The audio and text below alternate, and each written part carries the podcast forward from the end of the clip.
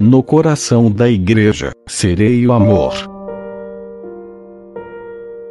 Por Santa Teresinha do Menino Jesus, e da Sagrada Face. Meus imensos desejos, eram um autêntico martírio para mim. Fui então, às cartas de São Paulo, a ver se encontrava uma resposta. Meus olhos caíram por acaso, nos capítulos 12 e 13, da primeira carta aos Coríntios. Eu li que todos não podem ser ao mesmo tempo apóstolos, profetas, doutores.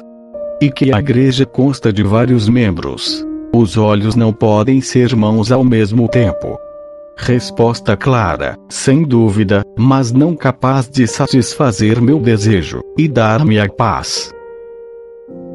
Perseverei na leitura sem desanimar, e encontrei esta frase sublime: Aspirai aos melhores carismas.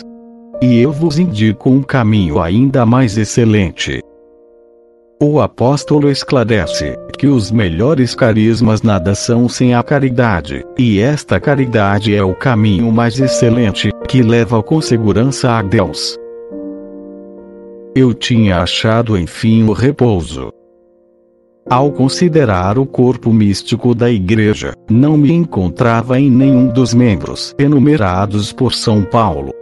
Mas ao contrário, desejava ver-me em todos eles. A caridade deu-me o eixo de minha vocação.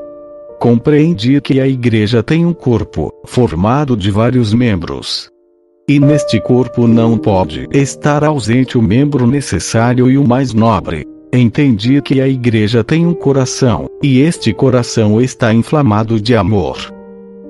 Compreendi que os membros da igreja são levados a agir por um único amor, de forma que, extinto este, os apóstolos não mais anunciariam o evangelho, os mártires não mais derramariam o sangue, Percebi e reconheci que o amor encerra em si todas as vocações, que o amor é tudo, abraça todos os tempos e lugares. Numa palavra, o amor é eterno. Então, delirante de alegria, exclamei: Ó oh Jesus, meu amor, encontrei afinal minha vocação. Minha vocação é o amor. Sim, encontrei o meu lugar na igreja. Tu me deste este lugar, meu Deus. No coração da igreja, minha mãe, eu serei o amor, e desse modo serei tudo, e meu desejo se realizará. Se você deseja ouvir novos episódios, visite o site espiritualidadecatólica.com. Obrigado.